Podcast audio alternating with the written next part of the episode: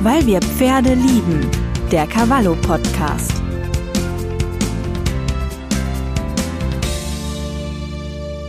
Diese Podcast-Folge wird euch präsentiert von Masterhorse, den Experten für bedarfsgerechte Pferdefütterung. Hallo und herzlich willkommen zu einer neuen Folge unseres Cavallo Podcasts, weil wir Pferde lieben. Ich bin Barbara Böke, Redakteurin bei Cavallo und ich freue mich, unseren heutigen Gast begrüßen zu können. Es ist Dr. Anne Mösseler, Fachtierärztin für Tierernährung und Diätetik und European Veterinary Specialist in Comparative Nutrition. Ich hoffe, ich, hoffe, ich habe es äh, richtig ausgesprochen. Auf jeden Fall herzlich willkommen, Anne. Ja, alles super.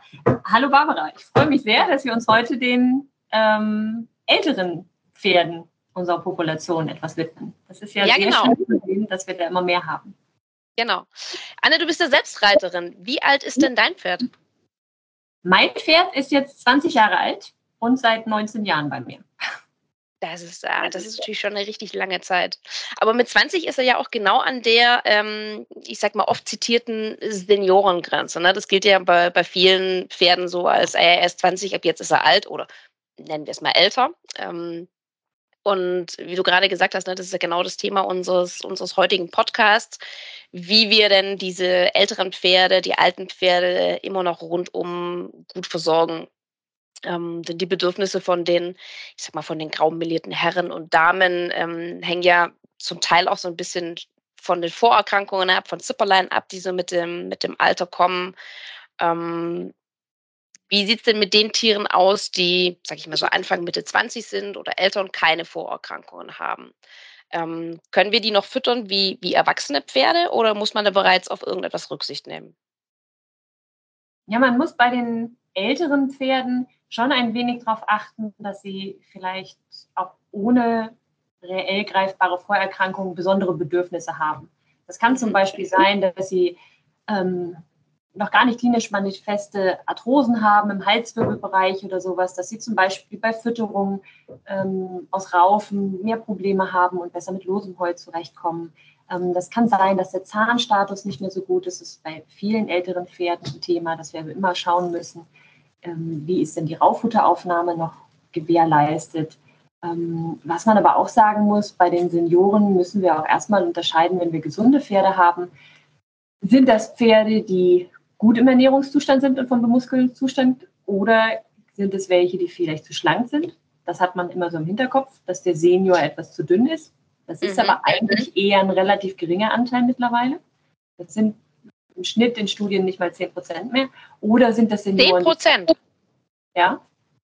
Von den Senioren sind tatsächlich nur, also ist ja eigentlich gut, dass sie nicht, nicht so viele untergewichtig sind, aber es sind tatsächlich nur 10 Prozent. Jetzt wäre die Frage, wie viele sind denn dann von den restlichen 90 Prozent normalgewichtig und wie viele sind denn dann zu dick oder sogar zu fett? Also wenn man das wirklich strikt äh, bewertet und die Pferde, die einfach proper sind, schon mit reinrechnet, dann ist man sicherlich im Bereich 40, 50 Prozent der Pferde, die eher etwas über dem Durchschnitt oder dem gewünschten Soll sind.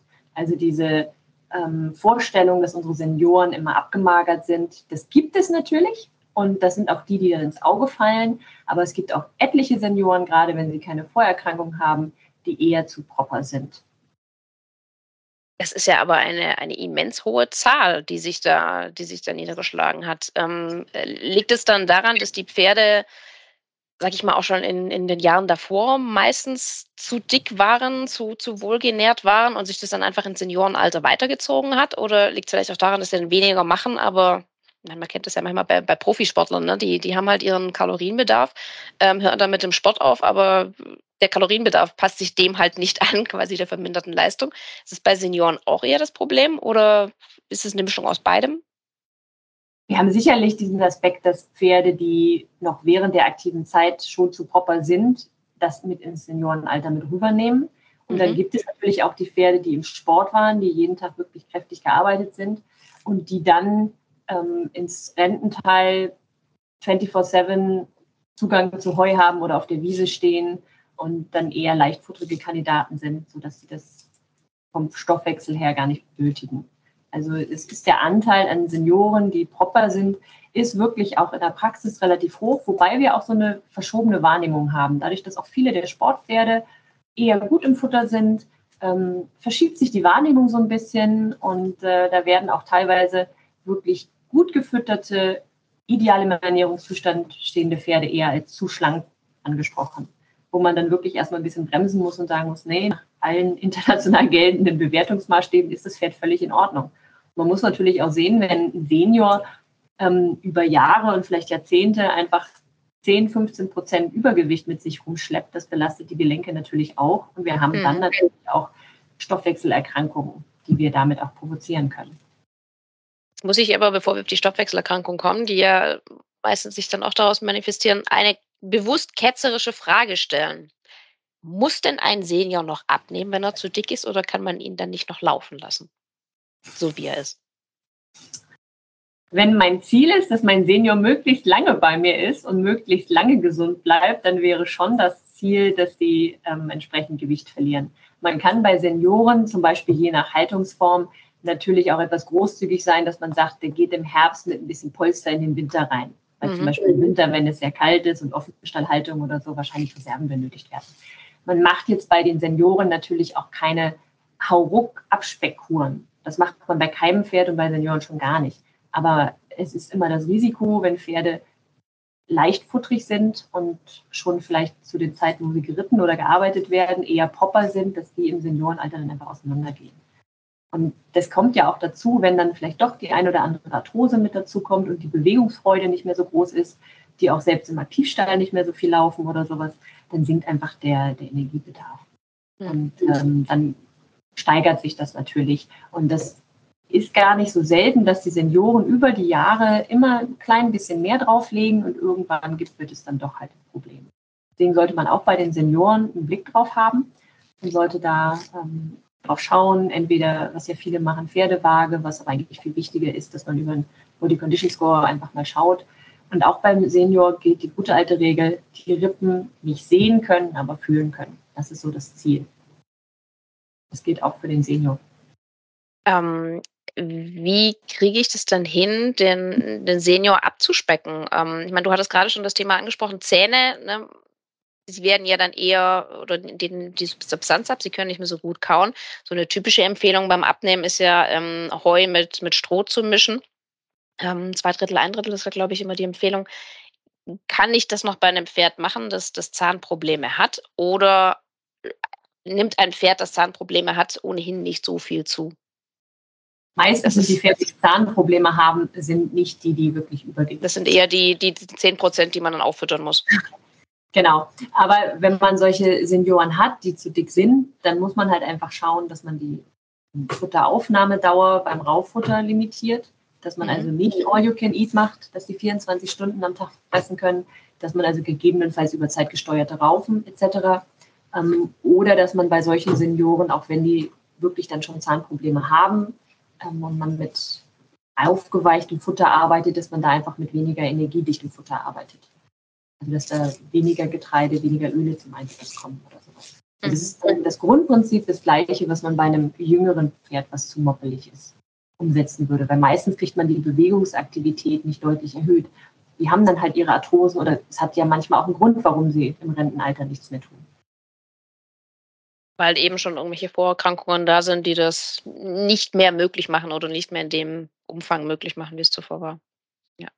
Jetzt hattest du gerade schon gesagt, ne, ähm, Übergewicht, Stoffwechselprobleme, da ploppt natürlich sofort das, das Stichwort ähm, Equinis metabolisches Syndrom auf. Ähm, wie muss ich denn die Fütterung von, von älteren Pferden mit EMS abstimmen? Ist das so wie bei, bei jüngeren Pferden, sag ich mal, bei einem, bei einem 15-jährigen, 12-jährigen Pferd, die EMS haben, ähm, wo es ja immer heißt, zuckerarm, stärkearm, Futter möglichst wenig Energie? Ähm, oder muss ich bei Senioren, habe ich da noch besondere Punkte, die ich beachten muss? Der Grundsatz, dass die Energiezufuhr reduziert werden muss, ähm, ist natürlich der gleiche. Ich muss mhm. bei einem Senior, wenn ich zum Beispiel, was du gerade schon angesprochen hast, wenn die über Heukops ernährt werden oder so etwas, ähm, muss ich natürlich schauen, dieses Zumischen von Stroh wird dann natürlich schwieriger. Also das gibt es teilweise schon, dass dann teilweise Strohmehle untergemischt werden etc. Ähm, aber vom Grundprinzip her, dass man diese Pferde, die übergewichtig sind, ähm, langsam aber stetig im Gewicht reduziert. Das ist also schon äh, der genau gleiche Ansatz. Man muss dann natürlich schauen, welche Futtermittel, wenn ich in den Bereich gehen muss, die jetzt aufgeweicht gefüttert werden, welche Futtermittel da möglich sind. Aber man kann zum Beispiel auch bei den Heukops oder so, kann man natürlich schauen, welche haben mehr Energie, welche haben weniger, dass man sich da ein bisschen dran orientiert. Und dass man zum Beispiel bei einem Pferd, was übergewichtig ist, äh, zum Beispiel nicht mit melassierten Rübenschnitzel arbeitet oder sowas. Da kann man natürlich auch schon mal Energie sparen. Wäre, wäre kontraproduktiv, würde ich mal sagen. Genau. Okay. Wie sieht es hinsichtlich der, der Nährstoffversorgung aus bei, bei älteren Pferden? Haben die ähm, andere Bedürfnisse, mehr, mehr Bedarf von einigen Stoffen? Das ist eine total spannende Frage, weil so ein bisschen sich in den Studien da ein bisschen was getan hat. Man hat früher immer pauschal gesagt, ältere Pferde haben einen höheren Bedarf. Die mhm. brauchen mehr Eiweiß, die brauchen mehr, mehr Zink, die brauchen äh, Vitamin E, sonstiges. Und dann hat man ähm, da mal ein bisschen genauer hingeschaut und es ist im Management ja so, dass häufig, ich sag mal, Senioren, ich will nicht sagen auf dem Abstellgleis, aber wenn dann Senioren vielleicht nicht mehr ganz so gut im Management stehen, vielleicht die Zähne nicht so gut gemacht sind oder Verwurmungen vorliegen, wenn man die rausrechnet und wirklich nur ältere Pferde mit jüngeren vergleicht, die wirklich gut gemanagt sind, dann zeigte sich jetzt in einer neueren Studie, dass die eigentlich relativ vergleichbar sind. Das mhm. scheint aber individuell sehr unterschiedlich zu sein. Also es gibt Pferde, die sind recht alt und man muss bei denen überhaupt nicht mit einer Eiweißergänzung arbeiten. Die sehen von der Muskulatur her gut aus. Und es gibt Pferde, bei denen muss man schon ergänzen. Das heißt, es scheint individuell unterschiedlich zu sein und man muss einfach wirklich auf das Individuum gucken und muss schauen, im wahrsten Sinne des Wortes, wie sieht das Tier aus? Gibt es da einen erhöhten Bedarf? Kann das Tier mit dem angebotenen Grundfutter das decken oder nicht? Und dann muss man gegebenenfalls ergänzen. Und was halt wichtig ist, man muss bei diesen ganzen ähm, Supplementierung über den Bedarf, nenne ich es jetzt mal bewusst. Das eine ist ja, stelle ich die Versorgung sicher oder gehe ich über den Bedarf hinaus? Ähm, wenn ich also höher supplementiere, muss ich immer überlegen, hat das einen Schaden für das Tier? Kann das nachteilig sein?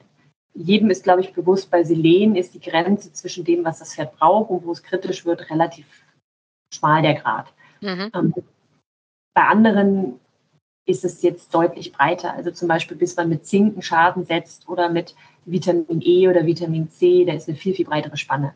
Das heißt, da kann ich auch großzügig sein und kann ergänzen. Beim Vitamin C ist es ganz spannend, ähm, das ergänzen etliche Leute. Vitamin C kann eigentlich, in Anführungszeichen, ähm, vom Pferd ausreichend selbst produziert werden. Das heißt, es ist nicht essentiell wie beim Menschen.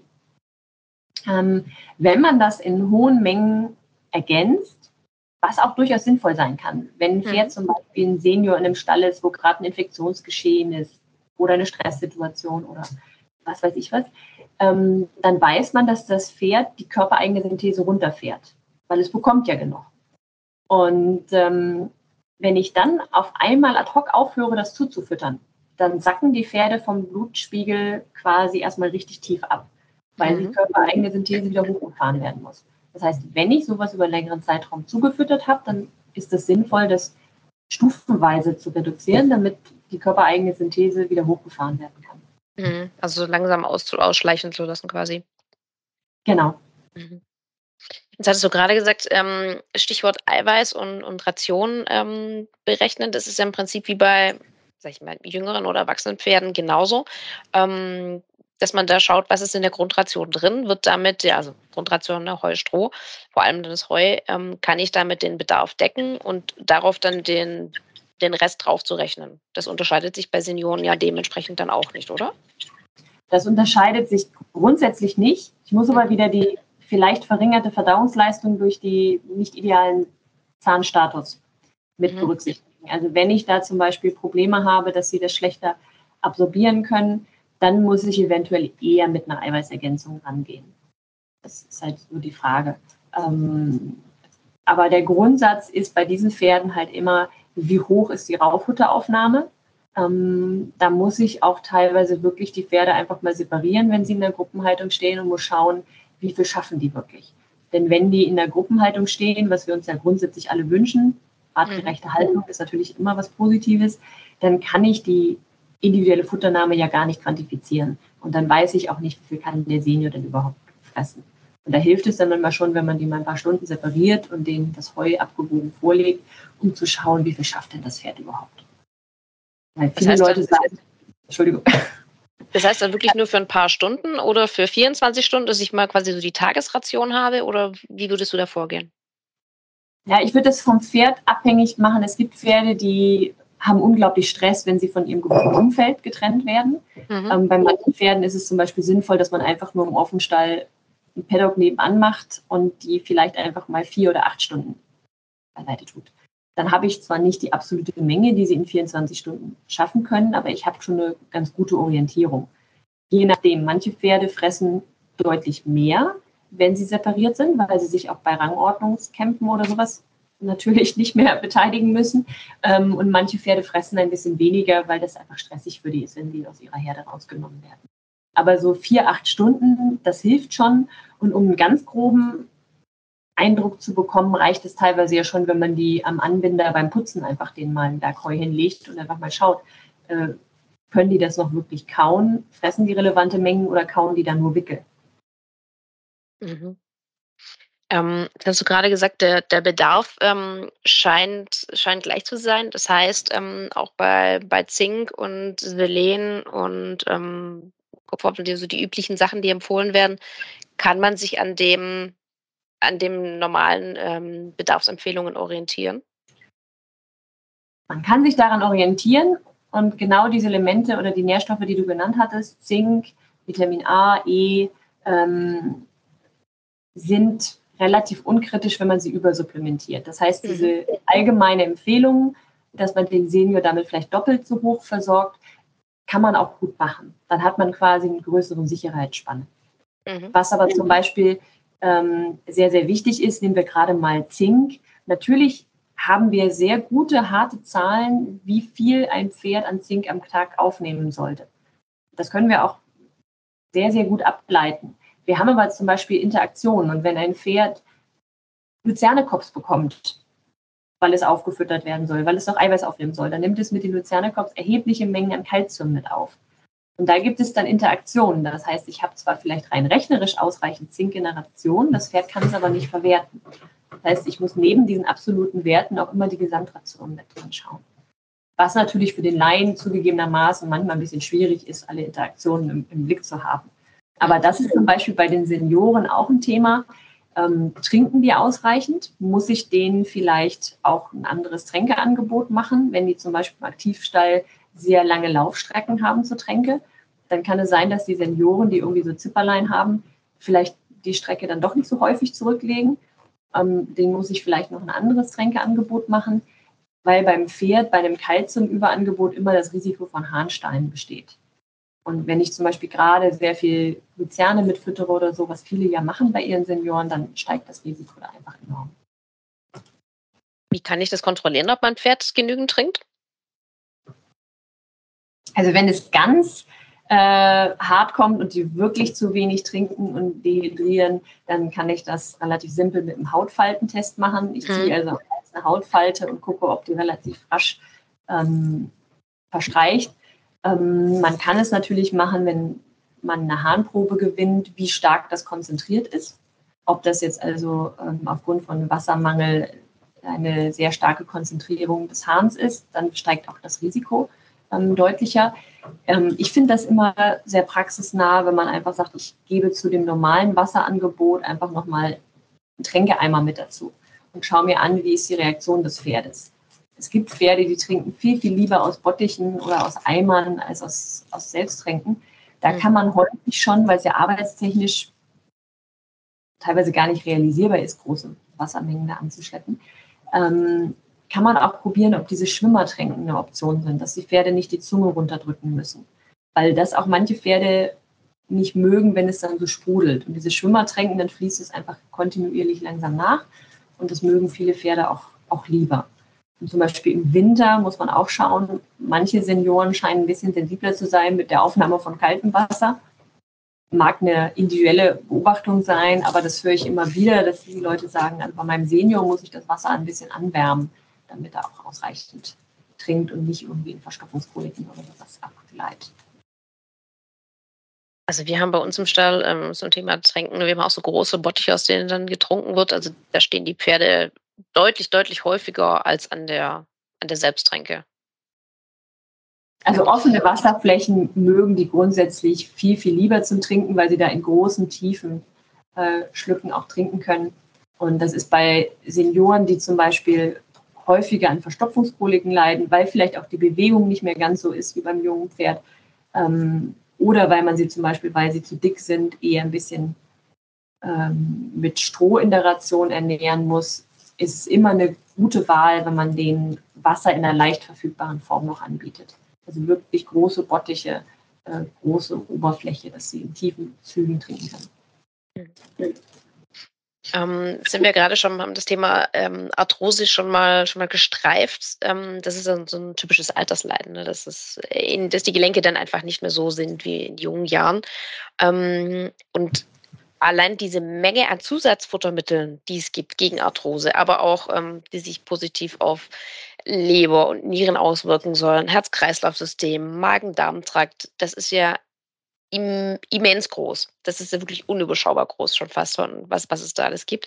Ähm, wann sind denn solche Futtermittel angebracht? Wann kann ich die bei einem, bei einem Senior geben? Kann ich die einfach zur Ration dazu addieren? Also Kräuter sind ja auch so ein, so ein beliebtes ähm, Add-on, sage ich. Oder welche Interaktionen werden da häufig nicht bedacht? Und wie du es gerade beim, beim Zink ja schon gesagt hast, mit, ähm, mit der Kalziumversorgung. Was könnte da kritisch werden? Also bei diesen diversen Erkrankungen muss man natürlich immer erstmal schauen, gibt es eine Ursache, die ich abstellen kann. Mhm. Wenn ich jetzt zum Beispiel Probleme bei einem Pferd habe mit Atemwegserkrankungen, die aufgrund von einer erhöhten Schimmelpilzbelastung im Heu resultieren, dann ist es zwar nett, wenn ich Atemwegskräuter füttere, wird aber wahrscheinlich nicht den durchschlagenden Erfolg bringen können. Mit hoher Wahrscheinlichkeit wird es nichts bringen. Das ist anzunehmen, ja. genau. Das gleiche zum Beispiel bei Lebererkrankungen. Also wenn die Leberwerte hochgehen, ist es sehr, sehr häufig, dass eine im Heu, im Raufutter eine Schimmelpilzbelastung vorliegt. Oder die Weide so schlecht gemanagt ist, dass das eigentlich nur noch aus Giftpflanzen besteht, die vielleicht nicht hochtoxisch sind, aber lebertoxisch sind. Da muss ich natürlich erstmal die Ursache abstellen. Das ist, das ist erstmal, was man machen muss. Und dieser riesige Markt ist wirklich teilweise unüberschaubar und es sind sehr, sehr viele Produkte, die ganz, ganz viele Kräuter kombinieren. Und so in der Phytomedizin ist es eigentlich so, muss ich gleich sagen, ich bin da nicht die Expertin, aber ich habe mir sagen lassen, dass es eigentlich auch nicht üblich ist, dass man 15 Kräuter kombiniert etc., sondern dass man eigentlich bei einer geringeren Anzahl bleibt und die dann gezielt auswählt. Ähm, da muss man halt immer wieder abwägen und muss schauen, gibt es potenziell toxische Effekte. Und es gibt zum Beispiel ähm, bei Arthrosen ganz häufig die Empfehlung, Weidenrinde zu geben oder Teufelskralle etc. wir alle haben mal gelesen, gehört, gelernt, dass aus Weidenrinde damals auch Aspirin, der Wirkstoff, ähm, Acetylsalicylsäure, isoliert wurde. Mhm. Der ist natürlich auch in unseren heutigen Weiden noch mit drin, aber ich kann ihn natürlich vom Wirkstoffgehalt her gar nicht einschätzen, weil das natürlichen Schwankungen unterliegt. Und das hat diese Wirkungen, dieses entzündungshemmende und auch diesen schmerzhemmenden Effekt. Es hat aber auch die negativen Effekte auf die Magenschleimhaut. Das heißt, ich kann auch mit Weidenrinde die Magengeschwürproblematik auslösen, die ich eventuell mit einem anderen Schmerzmittel hätte. Das muss man halt einfach nur wissen. Auch Teufelskralle ist nicht ganz ohne. Da muss man einfach mal die Nebenwirkungen sich anschauen. Und ich empfehle immer den Leuten, ähm, für sich zu überlegen, würden sie diese Kräuter selbst nehmen? Ähm, weil was die Leute teilweise bewerben und was da im Marketing wunderbar blumig und aufgebauscht dargestellt wird, muss man sich ja manchmal fragen, wenn das so wunderbar funktioniert und Knorpel wieder aufgebaut wird und und und, warum gibt es bei Menschen künstliche Gelenke? Warum wird nicht einfach von den Krankenkassen so ein Pulver übernommen? Da sind halt Limitationen da. Und man muss immer überlegen, wenn ich etwas füttere, wie wird es vom Pferd absorbiert? Diese ganzen Substanzen müssen ja einmal durch den Magen-Darm-Trakt und werden verdaut. Also es gibt ja zum Beispiel Hyaluronsäure-Präparate, die gefüttert werden. Und da muss man überlegen, woraus besteht Hyaluronsäure, in was für Bruchstücke wird es vom Körper gespalten, wird es absorbiert und baut der Körper es jenseits der Darmwand wieder so zusammen? Sind das Bausteine, die dem Körper die im Körper total knapp sind, die ihm fehlen, dass er die Hyaluronsäure nicht selbst bauen könnte. Also die Frage ist immer, wenn ich was im Trog dem Pferd anbiete und es ist aufnimmt, wie viel landet davon an der kritischen Stelle im Gelenk oder so. Da ist die Studienlage halt durchaus nicht ganz so positiv, wie es manche Hersteller äh, suggerieren, muss man mal ganz vorsichtig sagen. Ähm, ich persönlich bin da relativ pragmatisch. Wenn die Leute sagen, ich fütter das und ich habe den Eindruck, meinem Pferd geht es deutlich besser, dann sollen die das auch bitte beibehalten. Meistens sieht man diese Effekte vier bis sechs Wochen später. Wenn dann nichts ist, dann braucht man es meistens auch nicht weiter füttern. Was man weiß beim Menschen und auch bei anderen Spezies und beim Pferd auch, ähm, dass ein hoher Gehalt an Omega-3-Fettsäuren einfach Entzündung allgemein mindert. Und das zum Beispiel auch bei Arthrosen etc. das ganz, ganz positive Effekte hat. Und diesen Effekt, den man den Grünlippmuscheln, die ja auch sehr beliebt sind als Zusatz, immer mhm. zuschreibt, der scheint nach einigen Studien eigentlich dem Fettgehalt, diesen besonderen Fetten zuzuschreiben zu sein. Und da viele Pferde zum Beispiel Fischöl nicht so gerne fressen, ähm, ist es durchaus zum Beispiel auch eine Option, mal Algenöl zu versuchen. Leinöl ist auch eine Option, hat auch sehr Wollte ich gerade sagen, Leinöl hat doch auch einen relativ hohen Anteil an Omega-3-Fettsäuren, ne? Aber zum Beispiel Algenöl hat noch einen höheren. Mhm. Je nachdem, wie, wie dick mein Pferd ist und wie viel Fett ich da äh, reingeben möchte. Ähm, was auch grundsätzlich zum Beispiel ganz positiv ist, aber auch eher nur so kurzzeitig, ähm, Mariendistelöl bei Lebererkrankungen hat man auch häufig positive Effekte, wobei ich das, wenn man sehr kritisch ist, schwierig finde abzuwägen, was ist jetzt wirklich der Effekt dieser Zusätze und was ist der Effekt der Optimierung zum Beispiel beim Grundfuttermanagement oder so. Also wenn ich bewusst weiß, mein Pferd hat ein Leberproblem, dann gehe ich ja meistens nicht nur in den Laden und kaufe mir ein Zusatzfutter oder bestelle es online mittlerweile, ähm, sondern ich überprüfe ja auch mal die Heuration und gehe mal an den Ballen und rieche mal rein und gucke, ist der gut, ist der nicht gut. Und da muss man natürlich immer so ein bisschen schauen.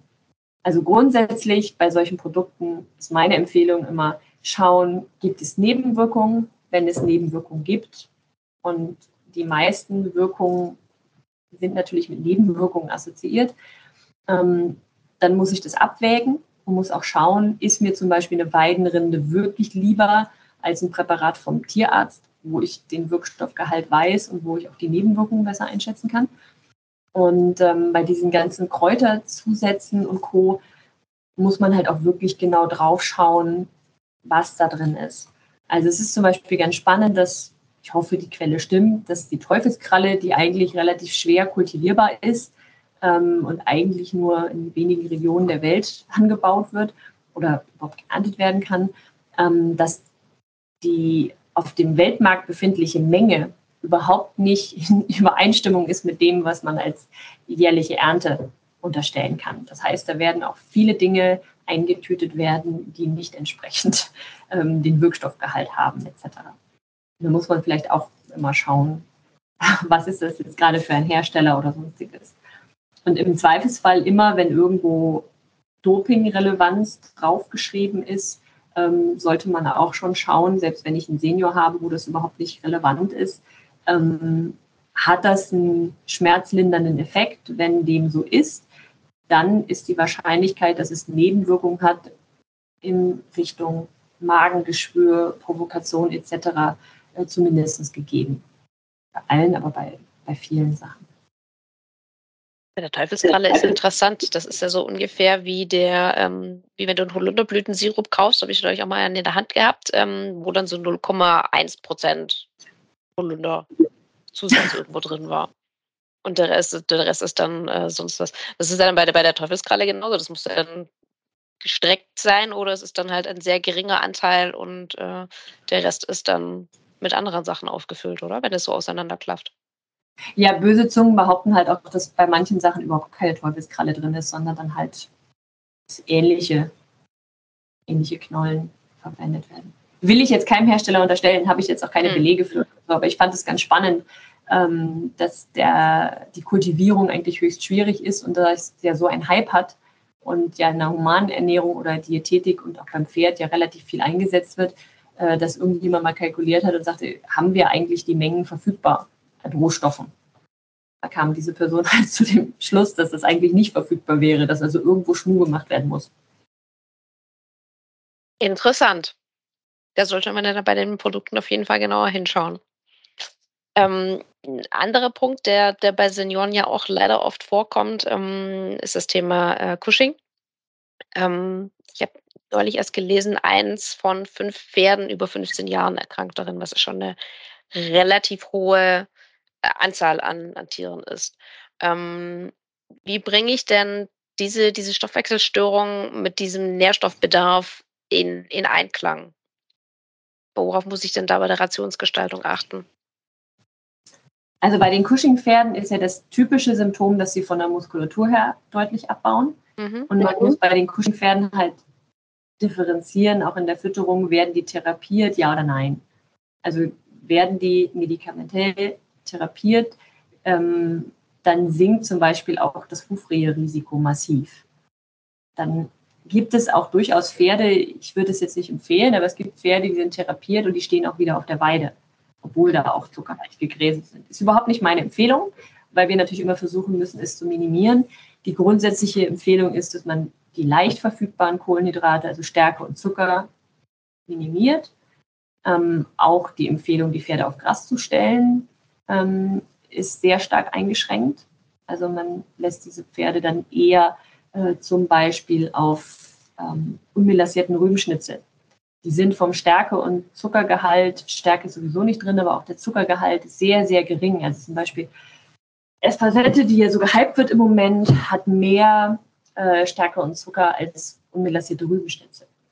Ähm, da muss man halt drauf achten. Und was bei den älteren Pferden durchaus ein, ein spannendes Thema ist, ähm, die an Cushing leiden, dass man auch da mit Omega-3-Fettsäuren rangeht, dass man Zink erhöht, dass man Vitamin E erhöht. Ähm, und wo ich mich jetzt nicht zu weit aus dem Fenster lernen, lehnen will, aber wenn man die ähm, Therapie sich anschaut, das ist ein Abkömmling eines Mykotoxins, ähm, einfach chemisch von der Struktur her. Die Tabletten, die ja wahrscheinlich mittlerweile jeder kennt, weil in jedem Stall ein Pferd ist, das therapiert wird. Ähm, und in vielen Müsli-Futtermitteln und in vielen dieser Zusatzprodukte, auch teilweise Kräuterprodukte oder sonstiges, sind Mykotoxinbinder drin. Und meines Wissens nach gibt es da keine sauberen Studien zu. Ich habe nur mit Chemikern gesprochen und die haben gesagt, eigentlich müsste das auch gebunden werden. Das heißt, es macht keinen Sinn, diese medikamentelle Therapie zusammen mit einem Müsli zu füttern, was dann Bentonit, Zeolit, wie sie alle heißen, parallel enthält, wenn man dann einen, den Wirkstoff eigentlich wegfängt.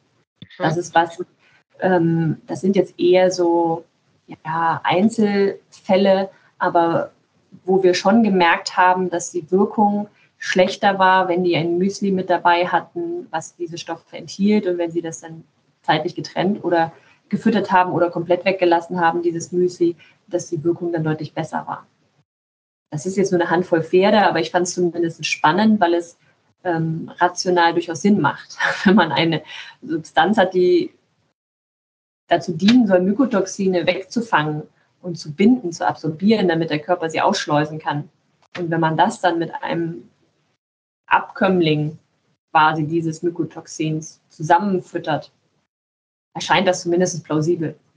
Und da es jetzt ja auch kein Drama ist, zu sagen, ich verzichte auf ein Müsli oder auf ein Futter, wo das drin ist, oder ich fütter es zeitlich versetzt, ähm, ist das auch immer meine Empfehlung, dass man das bei diesen Pferden entsprechend macht. Es würde dann schon ausreichen, wenn man das Müsli zeitlich versetzt füttert oder sollte man auf ein, auf ein anderes Müsli umsteigen? Also ich habe ein äh, Pferdchen, nee, zwei Pferdchen bei mir im Patientenklientel, die einfach morgens quasi die Tablette füttern und abends das Müsli und es deutlich besser funktioniert als äh, parallel. Mhm. Und dann ist halt auch was, was diese Mykotoxinbinder sind mittlerweile ähm, auch ein Riesenhype in der Pferdefütterung, auch in der Seniorenfütterung. Und das gibt es sowohl in diesen ganzen Senior-Müslis mit drin, als auch als separate Produkte. Die wirken aber nicht sehr spezifisch. Das ist nicht wie Antikörper, Antigen oder wie Schlüssel-Schloss-Prinzip, sondern das muss man sich vorstellen wie eine schwammartige Struktur und die binden einfach im Inneren was. Und die binden nicht nur Mykotoxine, die binden auch Mineralstoffe und so. Also der unreflektierte Einsatz dieser Mykotoxinbinder oder auch einfach zu allen möglichen Kräutern und sonstiges mit dazu zu geben, ist halt durchaus nicht ganz unkritisch. Da mhm. muss man also durchaus überlegen, habe ich wirklich eine Mykotoxinbelastung? Wenn ich die habe und ich weiß davon, dann ist immer meine Empfehlung, das verdorbene Futter doch bitte erstmal zu ersetzen. Wäre zumindest ein guter Anfang. Ähm, jetzt hattest du gerade noch gesagt, mit ähm, klar, die leicht verfügbaren Kohlenhydrate minimieren bei Pferden mit Cushing. Ähm, Pferde weniger natürlich damit auch aufs Gras lassen, auf die Weide lassen. Jetzt ist die, das Grasen, die, die Weide ja eigentlich eine Empfehlung für ältere Pferde mit äh, Stichwort Zahnproblemen wieder, weil denen dann das Kauen leichter fällt ähm, von, von Gras als von ähm, Heu, womöglich noch sogar stark verholztem Heu. Wie kriege ich das dann in Einklang, wenn ich jetzt ein Pferd habe, das ähm, Cushing hat, aber leider auch Zahnprobleme hat? Wie, wie kriege ich das hin?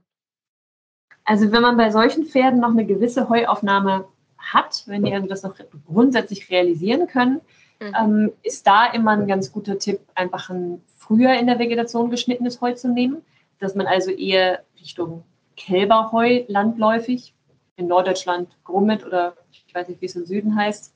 Ich habe es mir mehrfach schon gehört. Ömt. Ömt, genau. Ähm, dass man so etwas anbietet. Mhm. Ähm, das ist auch meistens vom Fruktangehalt her gar nicht so schlecht. Gibt es natürlich unterschiedliche Qualitäten und der Fruktangehalt kann natürlich äh, auch sehr stark schwanken oder variieren. Aber damit kommen halt viele Pferde durchaus ganz gut zurecht. Oder man muss halt wieder, wenn die wirklich auch noch parallel Zahnprobleme haben, muss man wieder über Heukops, über sonstige Dinge arbeiten. Und diese Heukops, je nachdem von welchem Hersteller sie sind, variieren extrem vom Rohfasergehalt und auch vom Verholzungsgrad her. Da muss man einfach mal drauf schauen, je höher der Rohfasergehalt ist, umso mehr sind sie auch verholzt und umso schlechter sind sie verdaulich. Mhm. Das ist ganz gute Orientierungsmarke, ähm, muss man mal sagen, dass man einfach den Rohfasergehalt entsprechend anschaut. Und dann muss ich natürlich auch wieder schauen, ein Cushing-Pferd soll natürlich auch vom Ernährungszustand ähm, einfach dem Ideal möglichst entsprechen, sollte wieder abgemagert sein, sollte weder übergewichtig sein, massiv.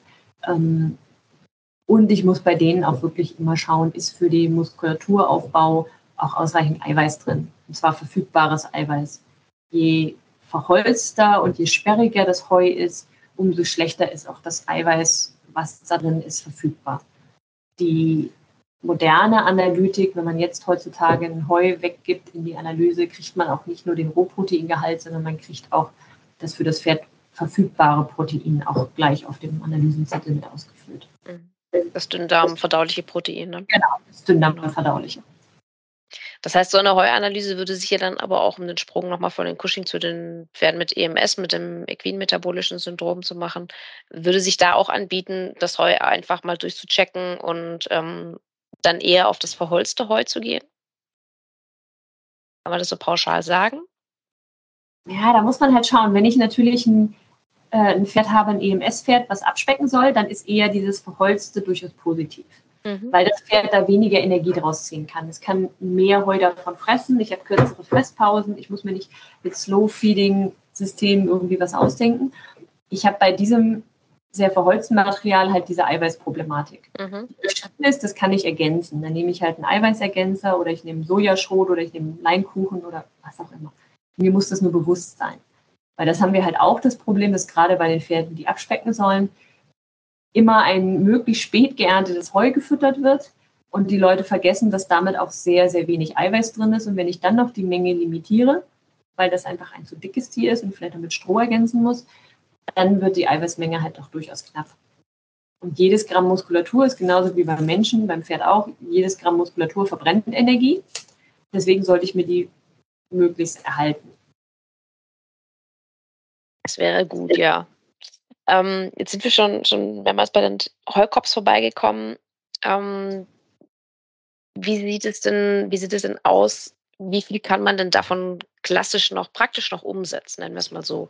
Ähm, also ich kenne ein Pferd, da, da muss, müssen die Besitzer mittlerweile zwei oder dreimal am Tag raus, müssen Heukops vorbereiten, müssen das Pferd nochmal reinholen, müssen es nochmal fressen lassen, weil eben auch diese, diese Zahnproblematik da ist, ne, weil er einfach nicht mehr normales Heu kauen kann. Sicherlich auch ein Stück weit vielleicht Rangfolge ähm, dass das Pferd da Probleme hat, nicht mehr vielleicht ganz an die Raufen rankommt von den anderen, dann ein bisschen ja, vertrieben wird, abgesondert wird. Kann man denn mit so einem Pferd noch guten Gewissens den, den Stall wechseln oder führt das dann zu viel größeren Problemen, weil, weil die Pferde dann einfach zu alt dafür sind?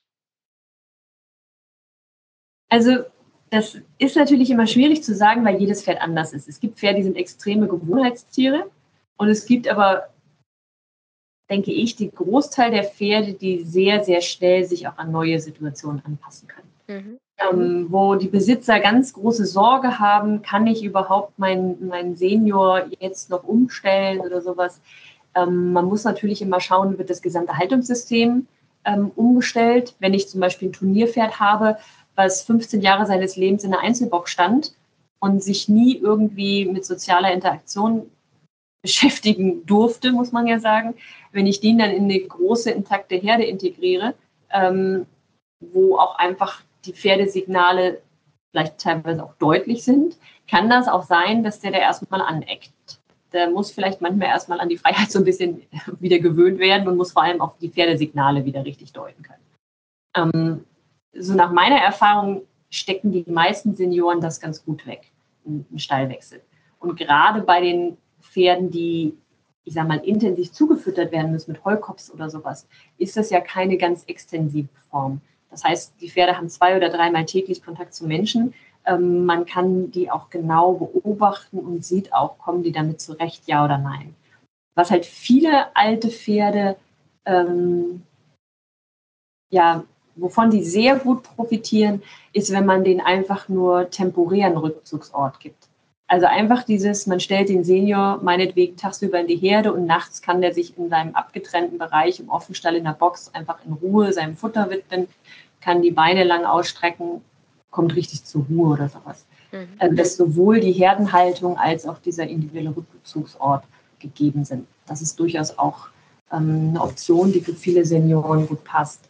Aber es ist natürlich eine Herausforderung. Früher hat man einfach gesagt, wenn die Zähne, ich sag mal, die Zahnsubstanz weg ist, dann war es das für das Pferd. Heute werden die Pferde sehr, sehr alt, weil die Besitzer sich so mühen und weil sie für Alternativen sorgen. Und das gibt wirklich ganz tolle Beispiele. Ich war vor zwei Tagen in einem Stall, da hat ja mal so ein bisschen Kopfkino, ähm, war ein 31-jähriges, ähm, war ein 31-jähriger Warmblüter. Und dann hat man natürlich auch schon wieder dieses Bild im Kopf irgendwie abgemagert, das Pferd und und. Ähm, der sah top aus. Die hatten da Heu liegen. Das Pferd hat das Heu wirklich nur noch durchgelutscht und durchgekaut. Das lag alles da. Die Besitzerin sagte auch ganz klar, naja, ich lege immer so viel hin, dass er immer was zum Durchlutschen hat. Fressen kann er das nicht, fressen tut er das nicht. Ähm, das Pferd wurde komplett mit viermal täglich, die komplette Raufutteration wurde über Heukops gegeben. Was natürlich Boah. ein Aufwand ist. Wollte ich gerade sagen, wie wird das gemanagt? Machen das die Besitzer das selber? Macht der, der Stallbetreiber das? Weil ähm, viermal täglich, das muss man ja auch erstmal stemmen können. Das, und äh, es ist ja nicht damit ge getan, dass du hinfährst und, sag ich mal, das in Trog reinschmeißt, sondern das muss ja vorher noch eingeweicht werden. Das kostet ja auch immer noch alles Zeit. Wie wird das denn, wie wird das denn umgesetzt? Also in dem Fall war es so, dass sie für die Fütterungszeiten mitten am Tag hatten die halt einfach ähm, Stallmitglieder ähm, mit ans, an Bord geholt ähm, und da muss man auch schauen, es gibt ja diese sehr fest verpressten Cops oder auch mhm. teilweise Pellets und es gibt ja auch diese Flakes. Und diese Flakes quellen deutlich schneller. Oder wenn man halt so eine Art sehr, sehr feine Heuhäcksel hat. Und dann ist halt auch eine Einweichzeit, je nach Produkt, von 15 Minuten oder so okay. Und das kann man dann im Stall schon eher realisieren, dass man halt jemanden bittet, wenn du dein Pferd putzt, kannst du vorher mal Wasser drauf ähm, gießen auf die Ration und äh, wenn du fertig bist mit Reiten, äh, tu es bitte rein. Das ist aber dann halt so, da muss man wirklich auch die Stallgemeinschaft entsprechend. Ähm, Wollte ich gerade sagen, man braucht ja dann die, die Infrastruktur drumherum, sei es entweder die Stallgemeinschaft, die, die man anhauen kann, oder eben den, den Stallbetreiber, den man dann mit ins Boot holt. Ja, es gibt natürlich auch manchmal so, ich sag mal, Künstler, die dann einfach handwerklich sehr gut sind, die dann Fütterungsautomaten für Heukops bauen. Ähm, Ach was. Einen gehabt, das war ganz simpel. Der hatte einfach nur die fertigen Schalen vorbereitet. Dann wurden die immer halt alle zwei Stunden wurde was abgekippt. Ähm, das geht aber natürlich nicht bei entsprechenden Temperaturen, wenn einem das gärt. Also das funktioniert halt nicht. Ich habe einmal einen Tüftler gesehen, habe ich gesagt, er soll sich das mal patentieren lassen. Äh, der hat quasi ähnlich wie bei einem Getränkeautomaten, wo dann auch das Wasser zugegeben wird, hatte der das auch so konzipiert, dass dann alle drei Stunden wurde da erstmal Wasser zugegeben und eine halbe Stunde später wurde das dann abgeworfen. Das war halt irgendwie so ein Tüftler und irgendwie technisch hochversiert. Das hat natürlich kein normaler Mensch. Aber ich habe ihm auch gesagt, das wäre eine Marktlücke, das soll er mal zur Marktreife bringen, ähm, weil das natürlich Nonplusultra wäre.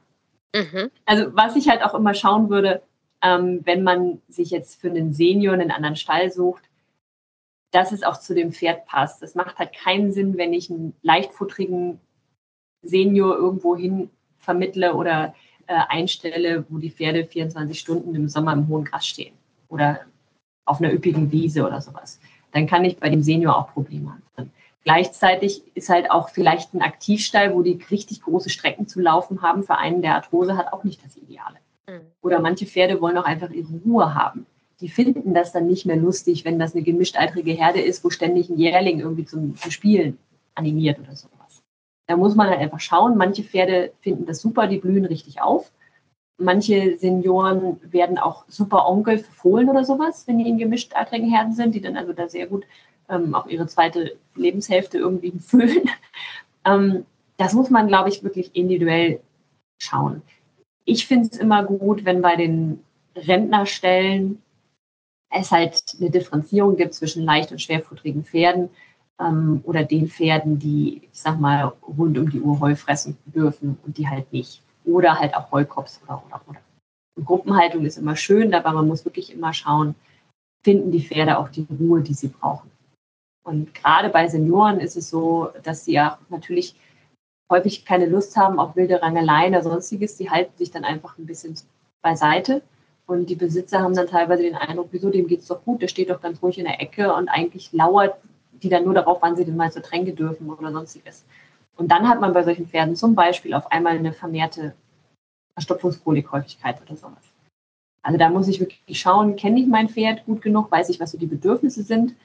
Und ähm, ich muss leider auch dann in den sauren Apfel beißen, wenn jemand dreimal am Tag Vollkops einweichen muss oder so, dann kostet das auch einfach Geld dann ist ein Senior durchaus auch teurer als ein, ein Sportfan.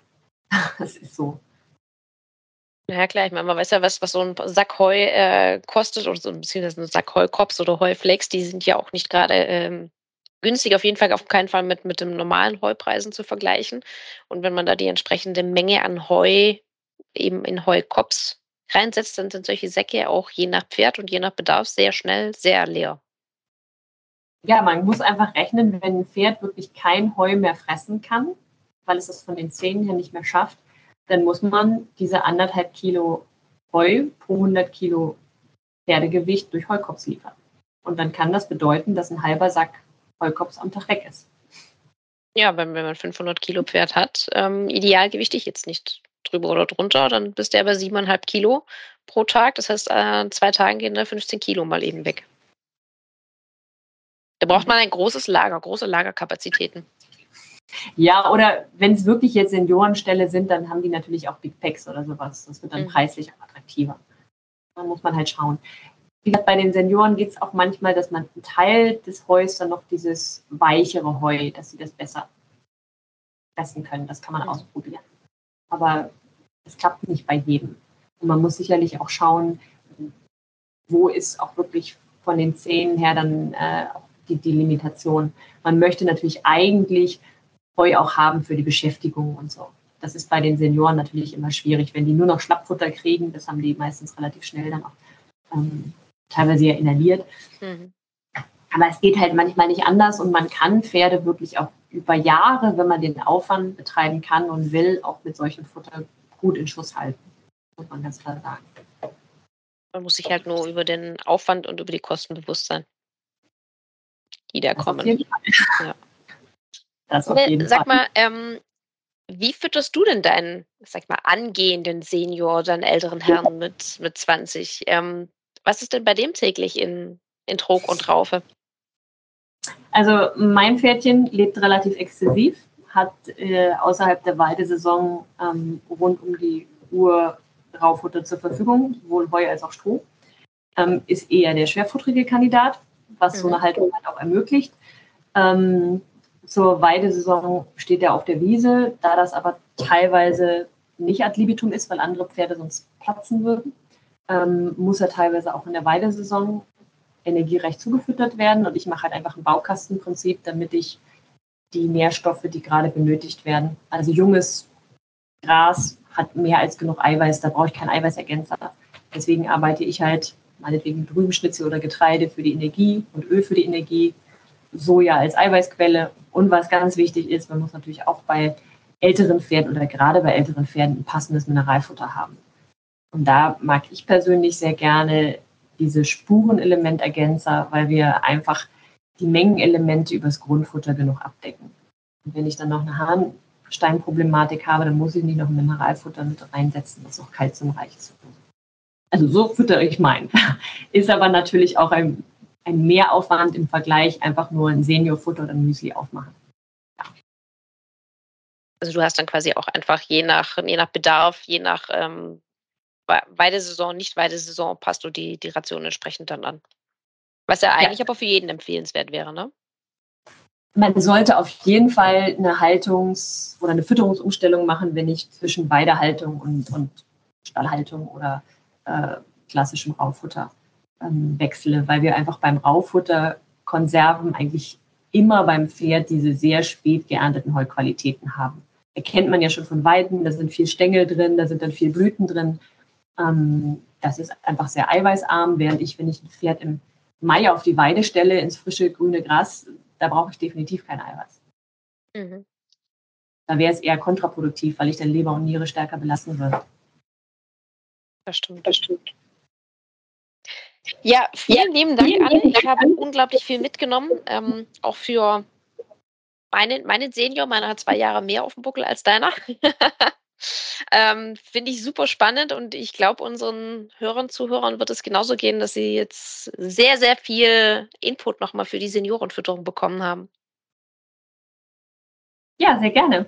Und ich hoffe, dass wir den Senioren ein bisschen helfen konnten, dass sie alle auch bedarfsgerecht gefüttert werden können. Das auf jeden Fall, das wäre schön. Und wenn ihr Hörer noch mehr zum Thema Ausbildung, Fütterung, Haltung erfahren wollt, Hört gerne in unsere übrigen Podcasts rein und abonniert ihn natürlich auch gerne, damit ihr gleich die nächste Folge dann noch mitbekommt. Bis bald!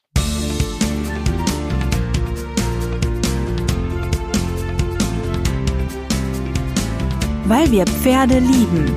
Der Cavallo Podcast.